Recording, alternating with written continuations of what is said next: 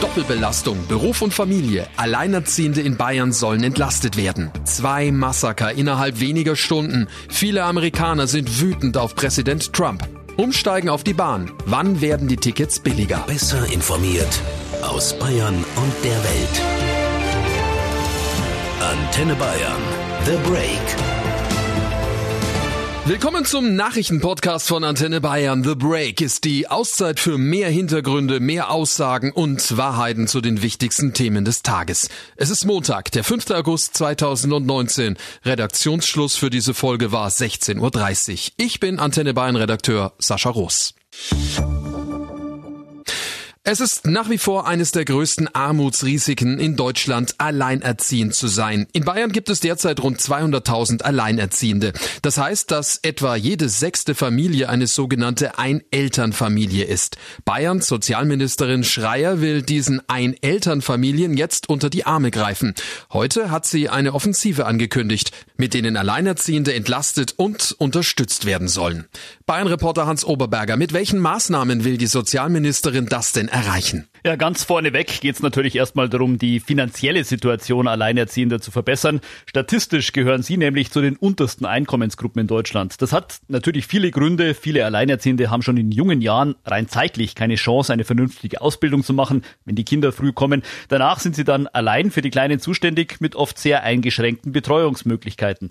Schreier will deshalb erreichen, dass zum Beispiel die steuerliche Entlastung von oft gering verdienenden Alleinerziehenden besser wird.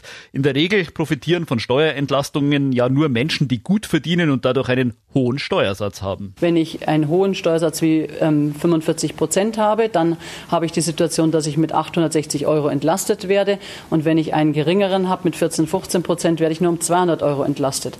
Ich glaube aber, dass Kinder immer die gleichen Bedarfe haben und deswegen ist es wichtig, dass wir sie auch gleich entlasten. Außerdem, so Schreier, soll das Kindergeld beim Unterhaltsvorschuss nicht mehr ganz, sondern nur noch zur Hälfte angerechnet werden. Das Paket beinhaltet ja aber auch noch viele weitere Maßnahmen, etwa zur Kinderbetreuung. Was genau hat Schreier denn davor? Ja, das Problem bei Alleinerziehenden ist ja oft gar nicht, dass es keine Kinderbetreuung am Ort gibt, sondern dass die Zeiten nicht passen. Ein Kindergarten, der um neun aufmacht und um 15 Uhr wieder zu, der hilft wenig, wenn man äh, einen Fulltime-Job hat, noch schwieriger wird's, wenn jemand in Früh- oder Abendschichten arbeitet. Schreier setzt da deshalb auf Tagespfleger. Bis zu 2000 zusätzlich will sie einstellen, um mehr Flexibilität in die Kinderbetreuung zu bringen. Außerdem soll die Beratung für die Alleinerziehenden verbessert werden. Die ist in der Regel bei den Jobcentern angedockt. Die leisten zwar gute Arbeit, räumt Schreier ein, aber diese Berater seien einfach zu überlastet, um sich wirklich ausreichend um ihre Schützlinge zu kümmern. In ganz Bayern gibt es gerade mal 13 Servicestellen. Deshalb will Schreier auch die Zahl der Betreuer ausweiten. Und last but not least, sollen hier mehr Möglichkeiten für Teilzeit geschaffen werden und zwar schon in der Ausbildung. Die meisten Alleinerziehenden sind junge Frauen, die oft schon daran scheitern, dass sie keine Zeit für eine Vollzeitausbildung haben. Hier müssten neue Teilzeitangebote geschaffen werden. Das klingt äh, durchaus schlüssig. Wie sind denn die ersten Reaktionen auf diese Offensive für Alleinerziehende? Also im Prinzip recht positiv. Alle Seiten betonen, dass es höchste Zeit wird, mehr für Alleinerziehende zu tun. Nicht ganz so einvernehmlich ist dann die Bewertung der vorgeschlagenen Maßnahmen. Von der bayerischen SPD etwa heißt es, es sei ein Schritt in die richtige Richtung, dass die CSU Alleinerziehende stärker in den Blick nehme. Allerdings kritisiert die Landtags-SPD auch, dass einige der Maßnahmen reine Forderungen an den Bund seien. Steuerrecht etwa ist in diesem Punkt Bundesangelegenheit. Bayern kann also direkt gar nichts machen, könnte lediglich im Rahmen einer Bundesratsinitiative ein entsprechendes Verfahren für Steuererleichterungen einbringen. Das gleiche gilt für die Beratungsstellen bei den Jobcentern, die der Bundesagentur für Arbeit unterstehen. Die SPD schlägt alternativ ein Gutscheinsystem für Haushaltshilfen vor. Die könnten dann Alleinerziehende im Alltag entlasten.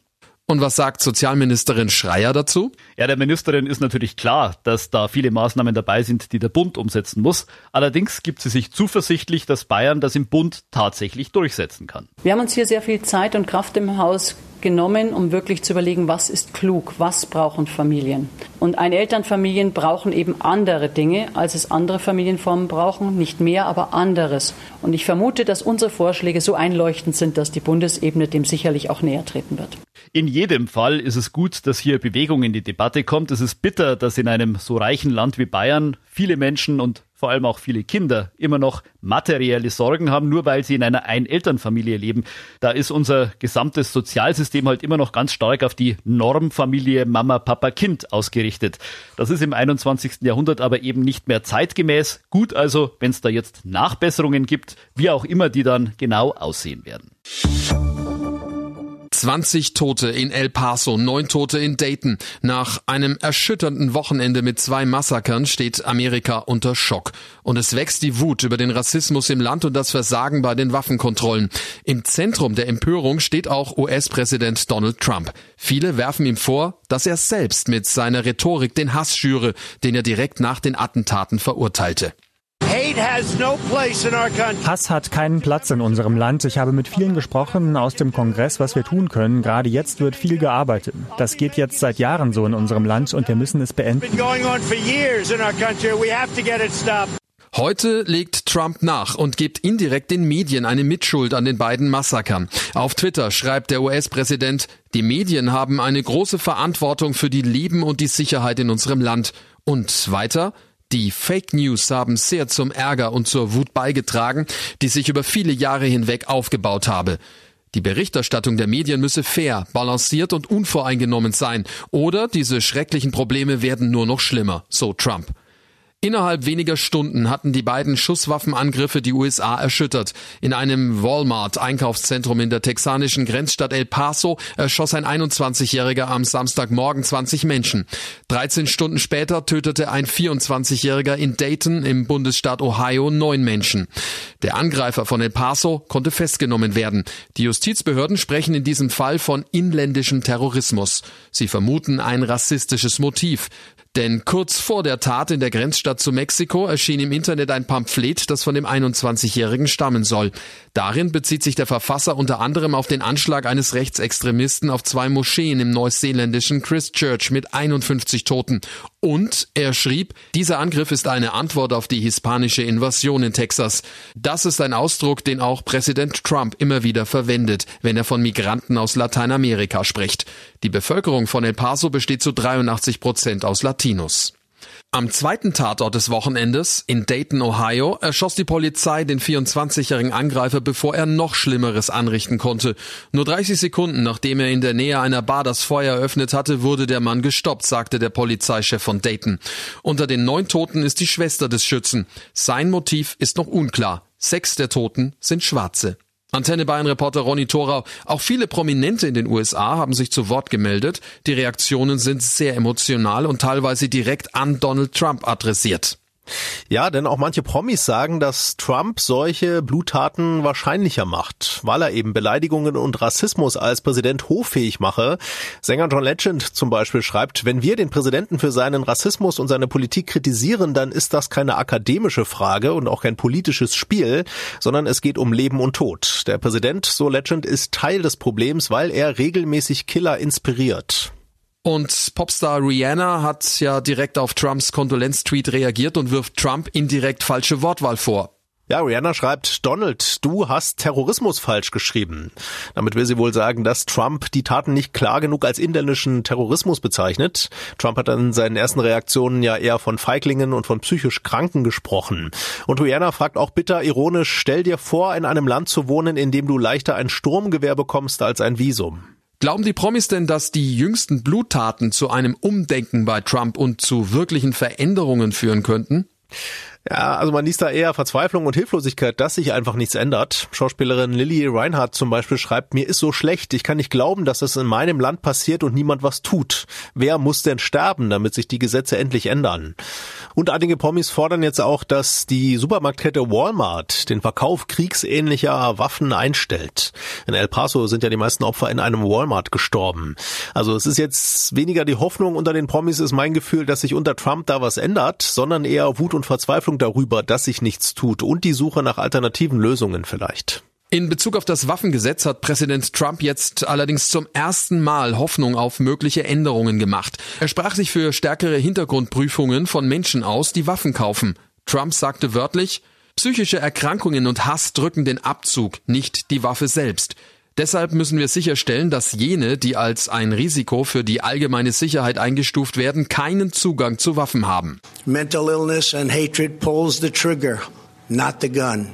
Fourth, we must make sure that those judged to pose a grave risk to public safety do not have access to firearms. Republikaner und Demokraten im Kongress müssten zusammenarbeiten, um eine solche Gesetzesinitiative auf den Weg zu bringen, so Trump. Allerdings will er das mit einer Reform der Einwanderungsgesetze kombinieren. Und das klingt so, als würde ihm eine Art Tauschgeschäft vorschweben, nach dem Motto, wenn er den Demokraten mit einer Verschärfung des Waffenrechts entgegenkommt, dann könnten die Demokraten Zugeständnisse bei der Migration machen. Fridays for Future, CO2-Preis, mehr Elektromobilität. Das Thema Klimaschutz ist im Moment so präsent wie lange nicht. Und dazu gehört auch die Frage, welche Anreize braucht es, damit wir auf Flugreisen verzichten, damit wir das Auto stehen lassen und auf die Bahn umsteigen? Eine Idee, die die Bundesregierung gerade diskutiert, die Mehrwertsteuer auf Bahntickets im Fernverkehr senken und damit die Fahrkarten billiger machen. Allerdings hat sich heute herausgestellt, Darauf müssen wir noch warten. Eine Entscheidung soll erst im September fallen, sagte die stellvertretende Regierungssprecherin Dämmer in Berlin. Die Bundesregierung wolle ein Gesamtpaket schnüren. Also zunächst, ähm, wir begrüßen selbstverständlich alle Vorschläge, wie der Klimaschutz vorangebracht werden kann. Aber es bleibt dabei, wie die Kollegin äh, schon ausgeführt hat, es geht darum, ein Gesamtpaket zu schnüren. Alle Vorschläge werden ins Klimakabinett eingebracht und dann muss man eben alles mit allem äh, betrachten und äh, ein, ein, Gesamtpaket schnüren und eine Lösung finden. Äh, dem Ergebnis kann ich hier nicht vorgreifen. Das Ziel bleibe aber bestehen, betonte Ingo Strater, der Sprecher des Verkehrsministeriums. Wir wollen, dass äh, Bahnfahren günstiger wird. Wir wollen, dass die Ticketpreise günstiger wird. Dem dient diese Maßnahme der Mehrwertsteuersenkung. Äh, wir wollen, dass mehr Menschen auf die umweltfreundliche Bahn äh, umsteigen. Und das ist das klare Ziel unseres Hauses. Wir fragen Markus Sievers von der Allianz Pro Schiene.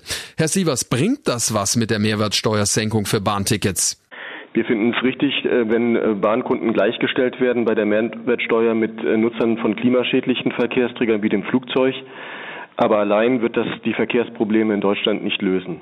Was muss denn passieren, damit die Bahn möglichst viel zum Klimaschutz beitragen kann? Die Bahn ist von Natur aus ein klimafreundliches Verkehrsmittel oder sogar das klimafreundliche Verkehrsmittel. Die Bahn muss gestärkt werden und zwar muss das Angebot besser werden.